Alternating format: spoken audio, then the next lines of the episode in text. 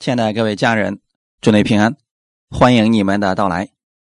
今天我们接着分享《彼得前书》，我们今天要进行的是《彼得前书》的第三章一到六节的内容。《彼得前书》第三章一到六节，我们分享的题目叫“做撒拉的女儿”，这是讲妻子顺服丈夫的事情。我们先来做一个祷告。天父，感谢赞美你，感谢你给我们这个美好的时间。我们再次来到你的面前，借着你的话语赐给我们智慧，让我们知道在生活当中当如何去应用你的话语。特别是在我们的日常生活当中，我们愿意活出基督的话语来，成为我们以及我们周围的人，给他们带来益处、带来帮助，让他们透过我们看到基督的。好品行，把今天这个时间交给圣灵，你亲自来引导我们，使我们更多的借着你的话语得着智慧，荣耀你。奉主耶稣的名祷告，阿门。彼得前书第三章一到六节：你们做妻子的要顺服自己的丈夫，这样，若有不信从道理的丈夫，他们虽然不听道。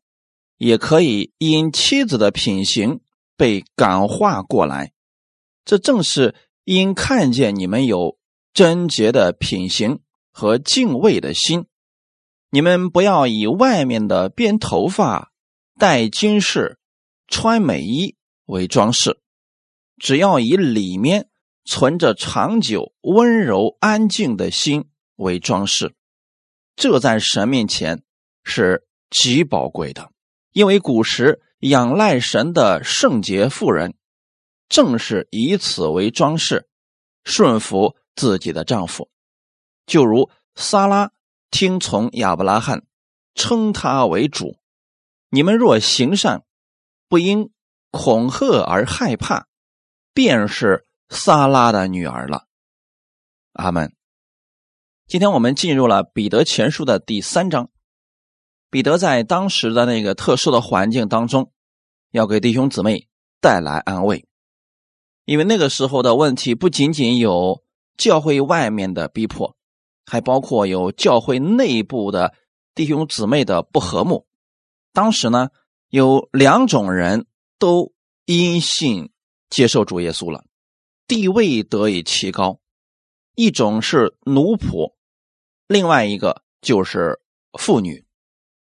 因为那个阶级社会当中啊，奴仆在那个时候没有地位，妇女呢也是属于没有地位的。所以你看，在圣经当中啊，实际上他们并不计算妇女的数目。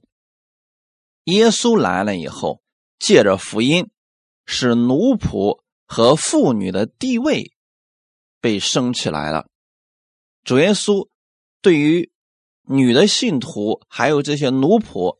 是同样的重视，并且在教会当中呢，按照我们属灵的生命而言，并没有分男高女低，两者在主面前啊都是一样的。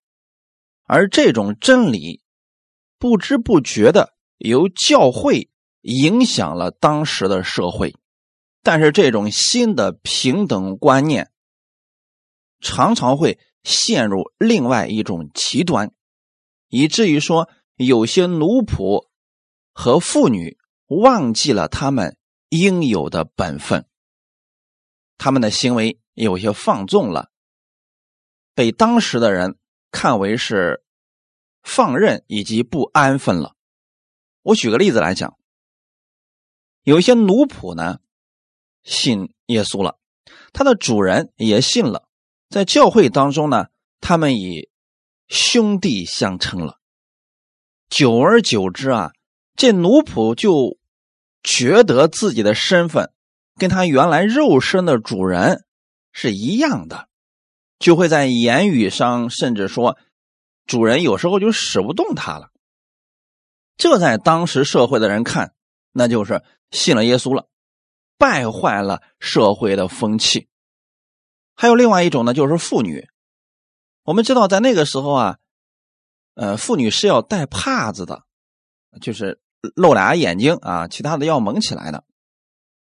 但是呢，当耶稣基督死而复活以后，门徒们传福音的时候啊，教会当中男的和女的可以在一起来敬拜神了，而且呢，女人也不用戴帕子了。结果有一些女人啊，就是出了教会之后啊，哎，也不戴帕子了，结果就被世上的那些人看作是不正经的女人，因为在那个社会当中啊。如果女人不戴帕子，那就是跟妓女一样的。结果呢，从教会里面出来的这些妇女啊，都是这个样子。所以当时的人对福音，特别是耶稣基督的福音，就有了误解，批评的声音也不少。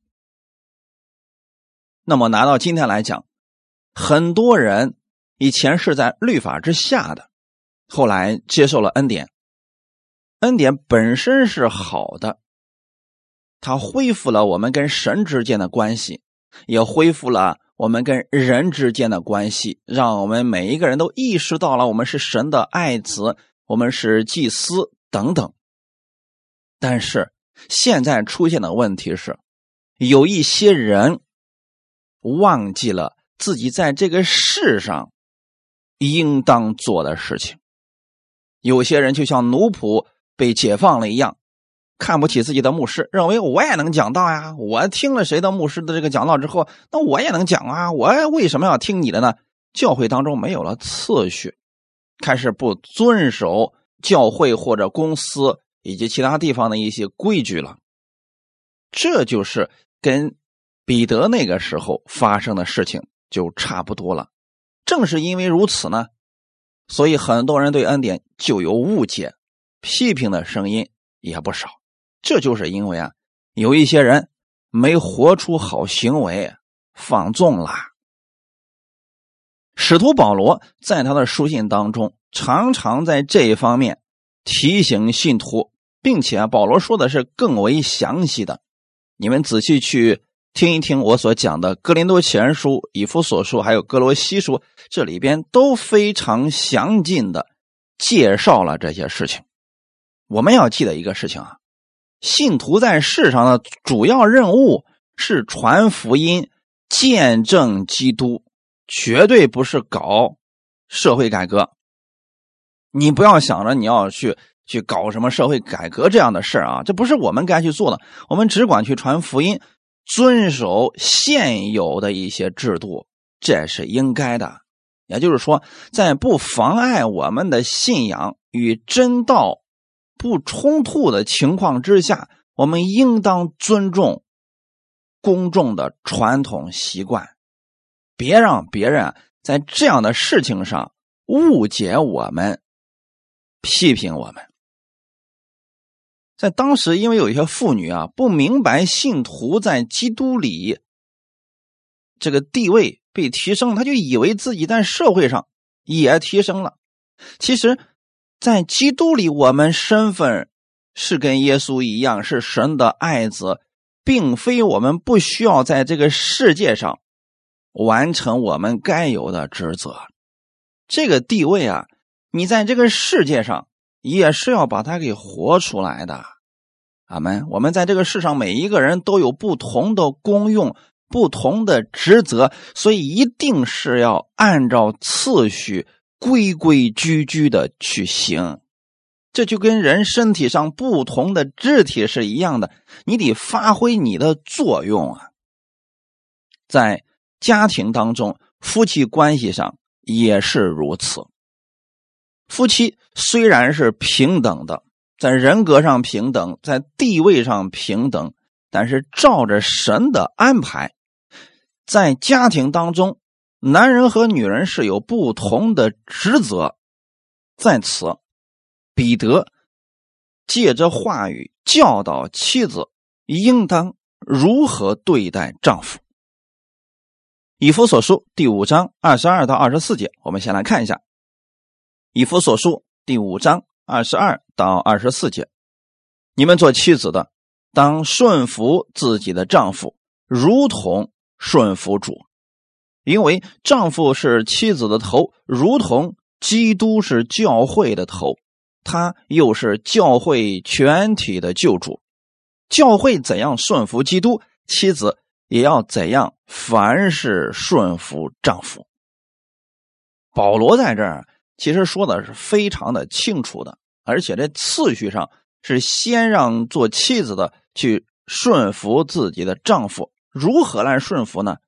如同顺服主，也就是说，按照神所造的那个原则来说，在家庭当中，丈夫是头，妻子是身子，如同基督是教会的头，那么谁是身体呢？所有的信徒就是身子。那你说，到底是头重要呢？还是身子重要呢？很明显，两者是一样重要的。可现在有些人就认为啊，如果做妻子的顺服了丈夫，就好像自己低人一等、低三下气一样，不是这样的。虽然我们肢体要顺服于头，但如果头离开了身子，它没有任何的作用。妻子在家庭当中。应当让丈夫做头，这是神照他的智慧给家庭所安排的次序。虽然世人啊常将男女平等的意思误解了，就以为说谁指挥那谁就高人一等，其实还真不是这么回事我们从基督里边来看啊，两者。其实都是一样的重要的。你比如说，在教会当中讲道的重要呢，还是下面听到的重要呢？其实一样重要。如果只有讲到的，没有听到的，那他就不用讲了。那反过来来讲呢？如果只有听到的，没有讲到的，这也不成一个教会啊。因此说啊，我们只是各司其职而已，只是世人啊，在这一块有很久的传统的这种误解在其中，这是摆在世人眼前的事实。那么，我们从这个社会当中也可以看出来，神这么安排，确实有神的美意在其中。就拿目前科技如此发达的现在，仍然有很多男人的职业并不适合女人，反过来也是一样。有很多女人的职业也不适合于男人，这就是神在起初创造的时候啊，就已经给我们定好了我们该做的事我们只要去做我们该做的，这一切就变得非常的和睦了。按神的创造，男女各有所长啊，这个不是人的学说你能改变的。虽然在这个末世当中，女汉子越来越多，可是你知道他们其实心里边有很多东西是承受不了的。反过来来呀，也讲有些男人越来越像女人了，但实际上他有些东西他是变不了的。神是按照男女不同的生理构造来安排的，在家庭当中夫妻的不同位置。那按照世界目前绝大数家庭的情况是，以丈夫为主，妻子是辅助丈夫。除了少数例外的情景，我们不算在其中。丈夫多半比较适合对外，而妻子适合对内。这种普遍相似、大家能看得见的情形，证明了。男女在恩赐方面是不同的，女人是帮助者的角色。我要再次强调一下，帮助者的角色不代表他是次等的、不重要的，一样的重要。我们来看一下起初创造时候神给我们的话语，《创世纪》第二章十九到二十二节，耶和华神。用土所造成的野地各样走兽和空中各样飞鸟，都带到那人面前，看他叫什么。那人怎样叫各样的活物，那就是他的名字。那人便给一切牲畜和空中飞鸟、野地走兽都起了名。只是那人没有遇见配偶帮助他。耶和华神使他沉睡，他就睡了。于是取下他的一条肋骨，又把肉合起来。耶和华神就用那人身上所取的肋骨，造成一个女人，领他到那人跟前。我们看到了，起初神先造了亚当，然后就把管理世界的这个权柄给了亚当。亚当呢，确实管理这万物的时候啊，觉得还很顺手，可是总觉得缺了点什么，好像没有一个配偶，他这心里边啊，那不是那么的完全满足。神知道他缺什么，所以给他造了一个女人，领到他跟前。那从这个意义上来讲啊。男人可以在外面征战天下，但在家里边的时候，他需要女人。圣经先提到女人的顺服也是有原因的，因为女人对男人的影响特别的大。圣经当中有很多男人都是因为女人影响过了，结果出问题了。比如说。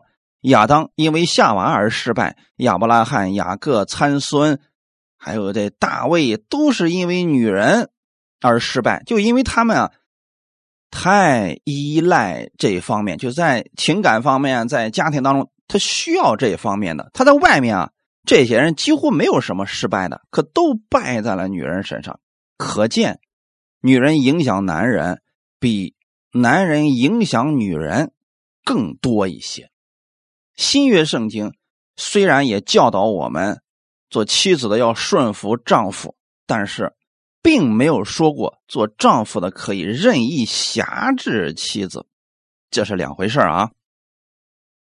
圣经当中一切顺服的教导都是以顺服神的真理为基础，不管是任何人，如果他违背了真理。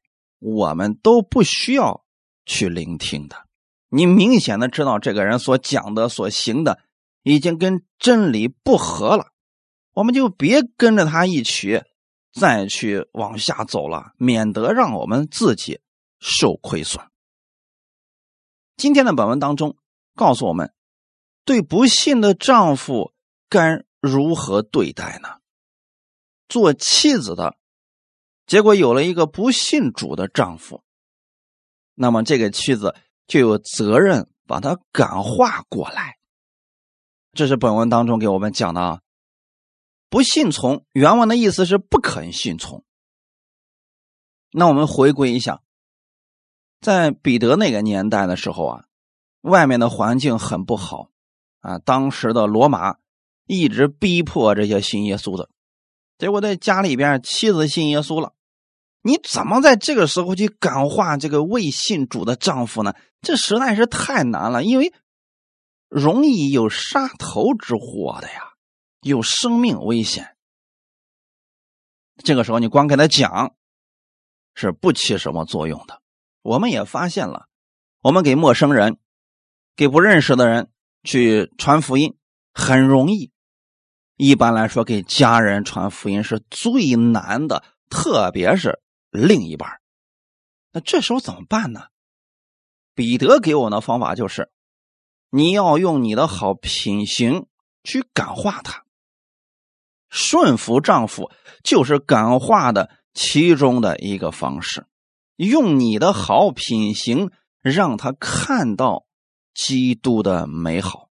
原文希腊文感化过来的意思就是得着。在哥林多前书。七章十六节说：“你这做妻子的，怎么知道不能救你的丈夫呢？”啊，《格林多前书》七章十六节里边这个“救”，就是得着丈夫，让他归到基督里边的意思。所以，圣经不是说妻子的好品行一定会感化丈夫。我们呢，只是活出来里面基督的。样式就可以了，而是说因着妻子的顺服，让另一半看到你的好行为，他们兴许会改变，从而相信耶稣。拿我们今天家庭关系当中来讲，如果你希望你的丈夫能够信耶稣，不仅仅是要在嘴巴上说你这个神有多好，更重要的是要有好品行，让他看到你身上基督的温柔。如果说有些人信了主了，变得还不如那些不信的，那你说怎么让家人去相信他呢？前段时间有人给我说了这么一件事情。就说啊，有一个姊妹啊，这个信主了，后来呢，这个接受了恩典，去了某个地方啊，参加了什么呢？恩典的这个什么培训啊，培训了一年回来了，回来到家之后就觉得自己是牧师了，啥都不干了，老人不照顾，孩子不看，饭也不做啊，班也不上，天天在家里边指挥这个指挥那个，说我是神的仆人，你们应当照顾我，应当伺候我，然后呢。就做这些事了，结果呢，导致的是整个家里的人都十分讨厌他。那他还定罪这些人说啊，你们知不知道啊？就因为我在这个家里边，所以神才赐福这个家里边。如果你们对我不好啊，神就不会赐福在这里了。如果是这样的品行的话，你觉得她的丈夫能信耶稣吗？肯定是要打一个问号的。所以说啊，如果想让家里的另一半，特别是丈夫信耶稣的话，不要跟他们辩论，要用见证代替辩论，用品行代替教导。别把他们当成小孩子啊，天天给他们教导一些一些东西。男人是以理性为主的，所以他看的是你的好行为，你的品行。当那些人硬心不信的时候，不肯听主的真道时，你就要让他们看到你的好行为，让他们羡慕你。那我们教会当中有很多的弟兄，一开始也是不信的呀。他的妻子改变了啊，特别是在顺服这一块做的很好了。比如说，他看到她丈夫的这个努力，哎，优点就经常说出来。哎，他发现，哎，这信了耶稣之后不一样了啊。啊，以前经常是这个在后面唠叨我的一个人，现在突然能够夸奖我了，还能看到我的优点了。哎，她丈夫就觉得说，我也想去听听，到底你在那儿学个什么呢？竟然你有如此大的改变。所以妻子的顺服不是出于惧怕，也不是对丈夫毫无主见的盲目的听从，什么都听他，他不让你去教会你都听了，他不让你听到你也听了，不是这样的。而是你里边知道神的话语，靠着神的恩典，在真理上顺服，让他看到你既然是有底线、有原则的，同时你还活出了有信心、让人羡慕的生活。弟兄姊妹，这个让人羡慕，一定是表现在外面的，这不是光嘴巴上说的。幕后的日子，嘴巴能说的人太多了，你还得要看他这个品行如何呢。所以说，作为一个丈夫来讲，他看的不仅你这嘴上说什么，他还看你到底在干什么。马太福音第五章十六节：“你们的光也当这样照在人前，叫他们看见你们的好行为，便将荣耀归给你们在天上的父。”如果妻子若能够顺服不信的这个丈夫，这是令人敬佩的。这表示在婚姻当中啊，我们总有一方是要先做仆人去服侍另一方的。那那个一定是就是信主的人去服侍那个不信的啊。如果说都想当王啊，那家庭里边那就乱套了。如果我们今天信了耶稣了，我们还觉得自己很厉害，这个说明啊，我们对耶稣的认识还是比较少的。真正明白恩典的是越来越谦卑，最后是像耶稣一样去为门徒洗脚，谦卑的生活。而顺服的妻子啊，这就彰显了婚姻当中比较优美的一面。丈夫在家里边居领导地位，是家长；妻子呢，作为一个帮助者的地位啊，他说的正确了，我们就听他的，积极的响应，让他在家里面有存在感。那很多的是女强人、女汉子，在家里边能指挥一切。那这样的男人在家里面没有地位呢，他只能在外面去寻求他的尊重啊，这一定会出问题的啊！所以弟兄姊妹，不要在家庭当中去啊说啊，那我这么听你的话，我就地位低了，不是这么回事各位姊妹们，你要知道，一个真正的帮助者是可以引导家里的这个男人走一条比较正确的道路。所以说，在地位上是相等的。在关系上重要程度上也是相辅相成的。那很多人就以为啊，这个不信主的丈夫啊，才喜欢管辖妻子，让妻子顺服他，就是因为他有私心，想在家里掌权，或者他们认为这是比较传统的一种教导。其实啊，这种想法在起初的时候还真是神。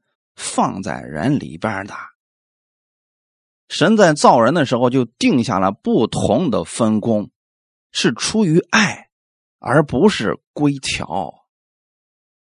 彼得不会叫妻子非得去顺服丈夫，或者说丈夫一定要牢牢的管着妻子，不是这种模式啊。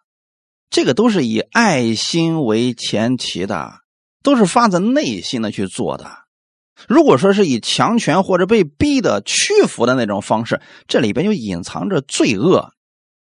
所以彼得从来没有让人带着罪的生活方式去带人信主啊！你看今天有很多这个姊妹们为了让丈夫信主，恐吓他、吓唬他，不给他做饭，饿着他，这种方式肯定是不行的呀。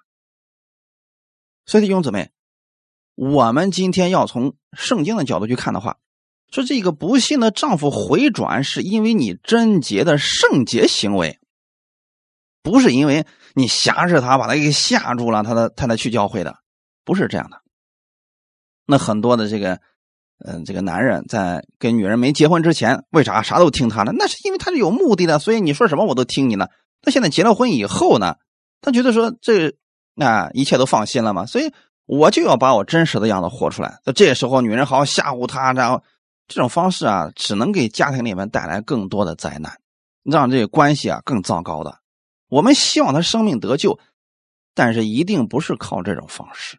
那要靠什么呢？好品行，一定要记得，各位姊妹们是靠着好品行吸引他跟着你去信耶稣，就像我们。信耶稣一样，我们是被基督的爱吸引了，而不是耶稣吓唬我们，我们才去的教会。这才是恩典嘛。那么妻子这个好的品行，在家庭当中能体现出来的一个方式，最重要的一点就是顺服。感谢主啊，按神的话语去顺服他。不信的丈夫啊，看到妻子的这个好行为。他能感受到婚姻当中美好的一面，他为什么不愿意跟着你信耶稣呢？你不要以前这这姊妹啊，就像母老虎一样，天天对他吼叫。哎，突然有一天这信了耶稣了，变温柔了，哎，开始夸奖她的丈夫，把爱给她的丈夫了。哎，丈夫突然觉得，哎，我是个人了，哎，我在家里边好像有地位了，哎，这个他竟然称我为家长了，哎，我觉得我。这这活的有意义了，这时候他看到你的改变了，自然会留心去观察你到底在听什么，是听谁的讲道，这才是重要的。你说我们哈，我们一方面说啊，我听那个有多么的纯正，一方面在家里面啥都不干，好吃懒做的，哎，人家一听你所听的那个人，他讲的也好不到哪儿去啊。所以弟兄姊妹，你们听我的讲道，希望你们能听到这一段把好品行。在家庭当中活出来，那如果姊妹说啊，我现在还活不出来，那就需要你啊，真的先领受，然后让神给你力量，先做一个顺服的妻子。感谢主，这是符合神旨意的关系。这种关系之下，你很轻松的就可以得着家庭的祝福，这多好啊！你夸奖他啊，他把这个重的活、累的活都干了，你在家里面跟他一同享受他劳碌所得的，这多好呀！可是有很多女人是正好反过来啊，自己一方面骂他，一方面自己还要劳碌去做这个生活方式啊，家庭当中两个人都累呀，因为他违背了起初神创造的原则。所以说，我们要回到圣经当中，这个可不是老套，也不是什么传统，我们是按真理而讲。彼得前书第三章第二节，这正是因看见你们有贞洁的品行和敬畏的心，活出基督的样式，让你家里的那一位看到你身上有基督。有基督生命的荣美，这个胜过千言万语啊！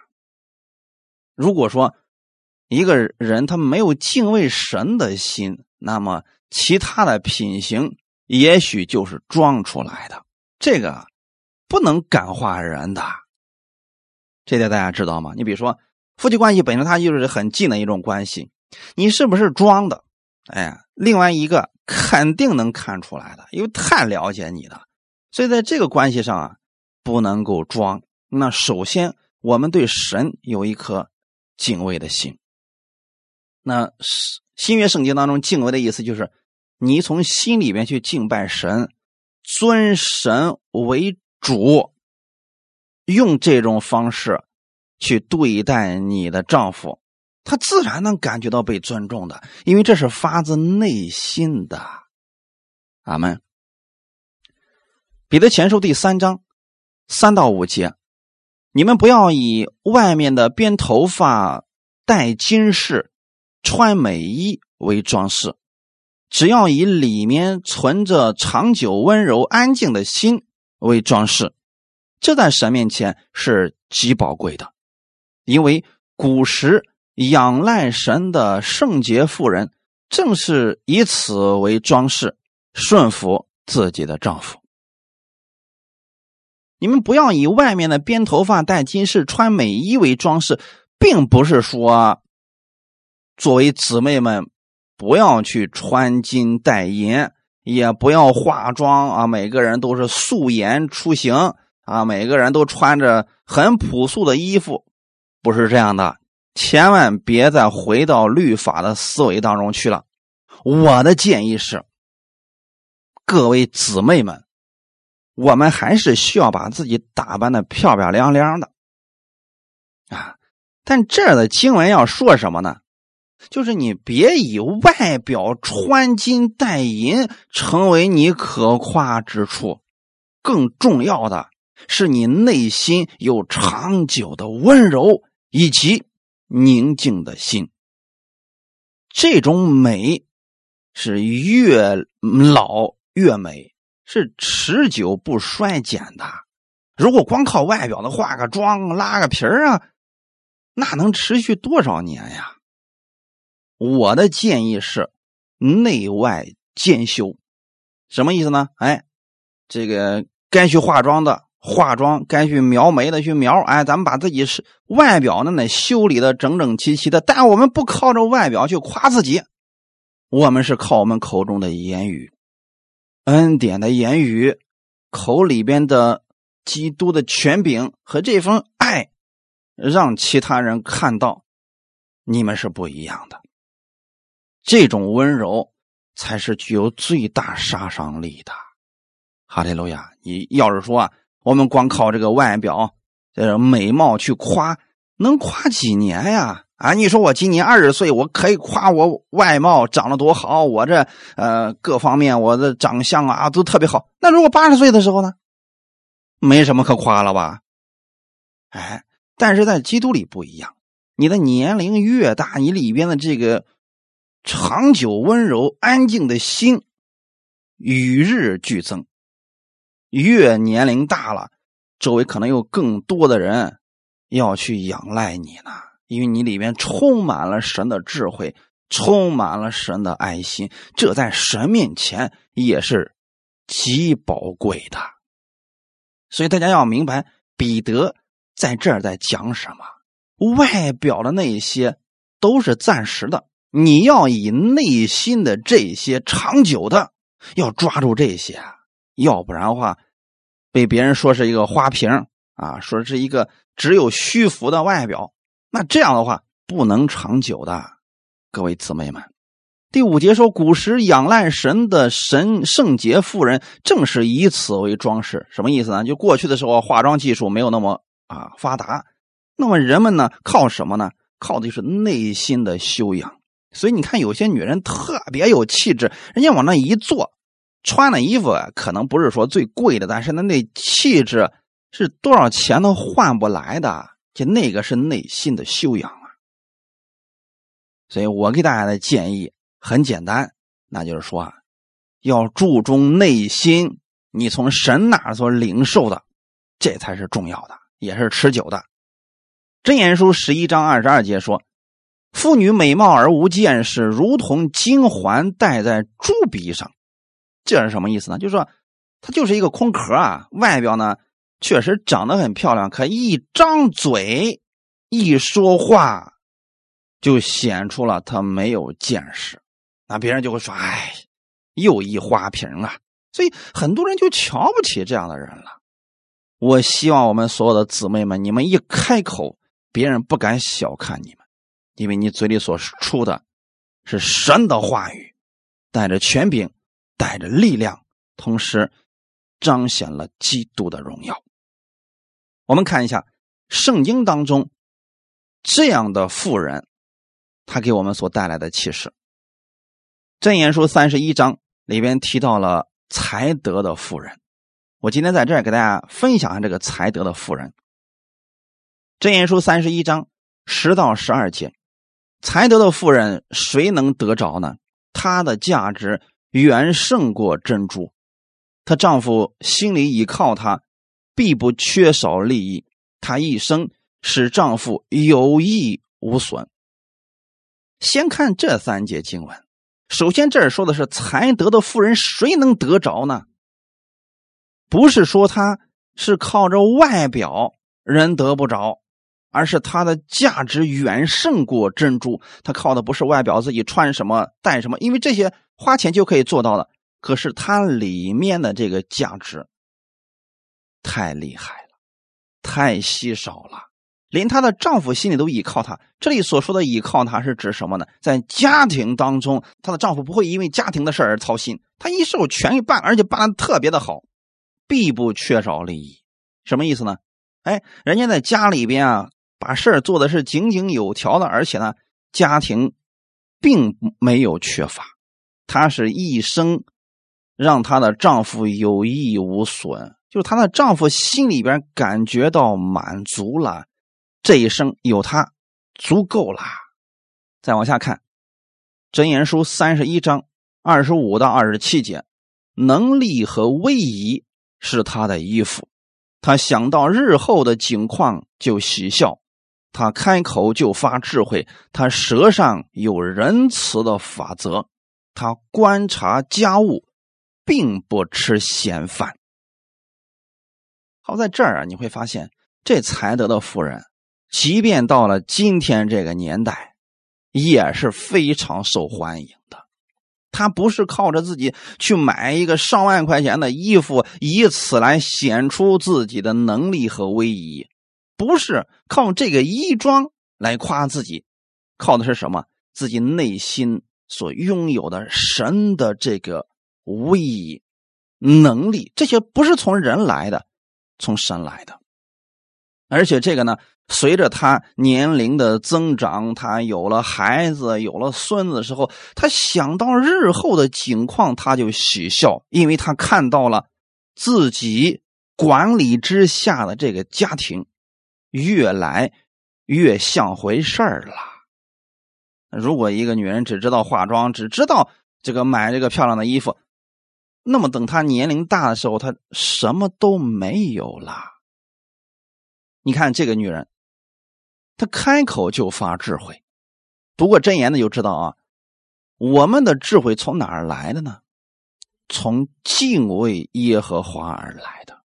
这个才德的妇人，开口就是神的话语，她的舌头上有仁慈的法则，所以说她可能管理家庭、教导孩子，在跟邻里相处的时候啊。哎，他是以仁慈为法则的，而且开口能说出神的智慧，没人敢小看他，也没人能骗得了他。他观察家务什么意思呢？实际上这就是掌管家务的意思。感谢主啊！所以说，作为妻子这个帮助者啊，那非常的重要啊。我们很多人就以为说啊，在家里边。啊，看个孩子，做个饭，那大材小用了，这屈才了呀！其实这真是一门学问呐。你能把整个家庭管理的好，将来的话，你可以管理很多的事情的。他并不吃闲饭，为什么在这要提出这个事儿呢？因为他是要跟世上的这些女子啊有区别的。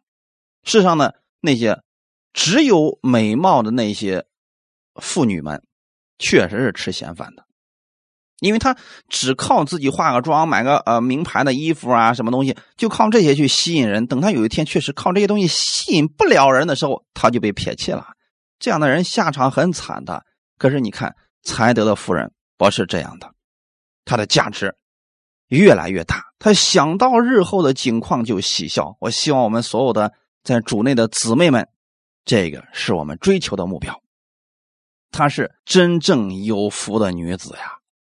再往下看，《真言书》三十一章二十八到三十一节，她的儿女起来称她有福，她的丈夫也称赞她说：“才德的女子很多，唯独你超过一切。艳丽是虚假的，美容是虚浮的，唯敬畏耶和华的妇女必得称赞。愿她享受操作所得的，愿他的工作在城门口荣耀他。”很多人啊，就拿三十节去说啊，艳丽是虚假的，美容是虚浮的，为敬畏耶和华的妇女必得称赞。所以我们不需要化妆，也不能啊买贵的衣服啊，买漂亮的包啊，什么这都不能买，这是错的。你看看上下文，你就知道了。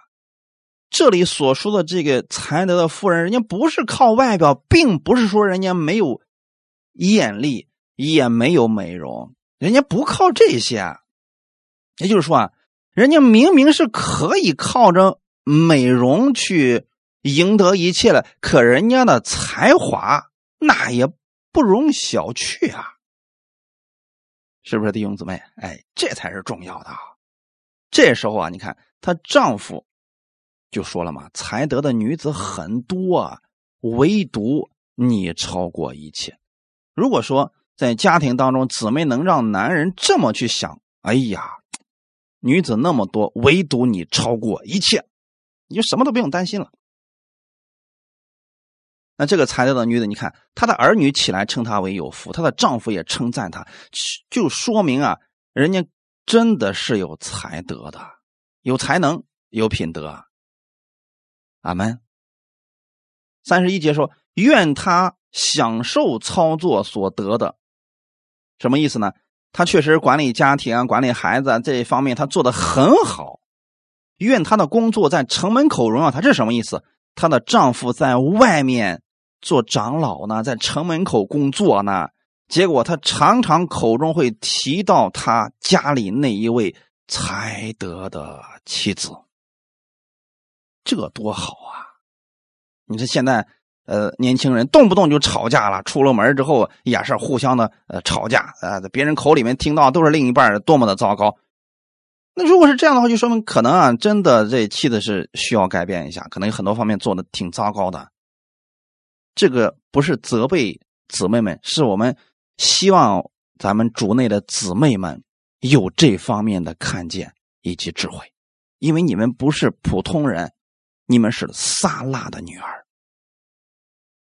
彼得前书三章五到六节，因为古时仰赖神的圣洁妇人，正是以此为装饰，顺服自己的丈夫，就如撒拉听从亚伯拉罕，称他为主。你们若行善，不因恐吓而害怕，便是撒拉的女儿了。上面说的是一些真理，后面呢用了例子来说明究竟怎么样去做。所以圣经其实是很具体的，他告诉你真理之后，后面一定会告诉你怎么样把这个真理给活出来。而我的讲道也是这样的，我先把真理告诉你们，后面一定会非常详尽的告诉你怎么样把这个真理活出来。只要你愿意，一定可以做到。神的真理并不难，况且还有圣灵帮助呢。撒拉是如何顺服亚伯拉罕的呢？称他为主啊，那你知道撒拉后期他得到了什么称呼吗？犹太人认为亚伯拉罕是他们的父，其实就是老祖宗的意思，而撒拉则是他们的母，也就是老祖母的意思。你们去看加拉太书第四章，你就可以看出来了。确实啊，这犹太人就称。撒拉为他们的母，那是撒拉称亚伯拉罕为主，就是尊重她的丈夫，以他为一家之主。那可不是说撒拉一开始就这样子呀，他以前的名字叫撒莱啊，那可厉害呢，那绝对是女强人、女汉子型的，她能对亚伯拉罕指手画脚。曾经啊，她擅自替她的丈夫出主意。把自己的一个女仆夏甲给了她的丈夫做妾，生子立后，结果这事给弄得非常的糟糕，后遗症极其的糟，一直持续到今天为止。这事儿不但不蒙神的悦纳，而且导致了家庭纷争，一直持续到今天都有长久的痛苦在其中啊。也就是经过那次失败之后啊。哎，萨拉算是吸取了教训，他终于承认啊，哎，这个神的这个创造的原则啊，这是正确的。所以他被神改了名字之后呢，他就称亚伯拉罕为主啊，感谢主啊！这在创世纪十八章里边，萨拉称亚伯拉罕为主，是表示他愿意站在妻子的这个位置上去顺服她的丈夫。可能以前呢看不起亚伯拉罕啊，呃，觉得这做事都什么都不成。